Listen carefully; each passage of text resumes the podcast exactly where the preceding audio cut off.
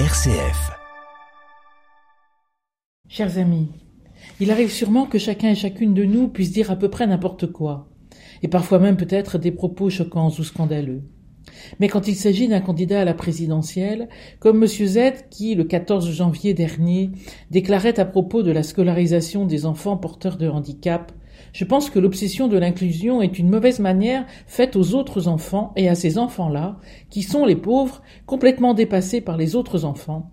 Il y a vraiment de quoi être en colère, écœuré. Oui, scolariser des enfants porteurs de handicap au cœur de l'école banale, dans des classes ordinaires, est un défi compliqué, qui demande des moyens et du personnel formé. Toute chose qui n'existe pas à la hauteur des besoins, et nombre d'enfants et de parents en souffrent tous les jours, spécialement de l'absence criante d'accompagnants d'élèves en situation de handicap et du peu d'heures attribuées aux enfants qui le nécessitent.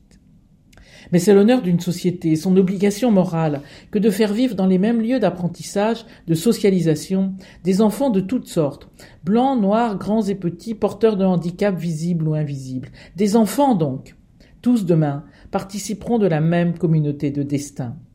Depuis 2005 et la loi du 11 février consacrant le droit de tout élève handicapé d'être scolarisé en milieu ordinaire, c'est à l'école de s'adapter au handicap et non l'inverse.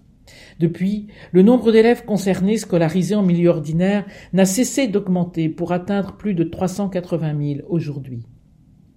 C'est un impératif moral, social, le sens de nos démocraties, que l'engagement pour l'égale dignité et le refus de toutes ces créations, de tout misérabilisme.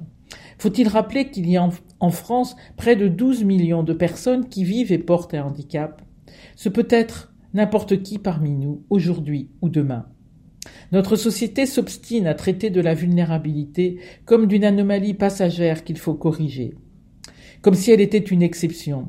Mais la vulnérabilité est omniprésente et la crise majeure provoquée par le Covid-19, avec son cortège de vies abîmées et fragilisées, le démontre tous les jours.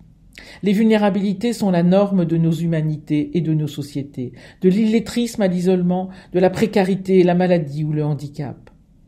Ne pouvons-nous donc pas penser que ces vulnérabilités sont source de talent, de savoir expérientiel, de créativité, de capacité d'adaptation, bref, de potentiel. La nécessité de s'entraider est tout simplement au cœur de tout lien social, comme de l'activité économique et de la culture. Alors oui, donnons-nous cette chance de nous réapproprier la capacité à être blessés.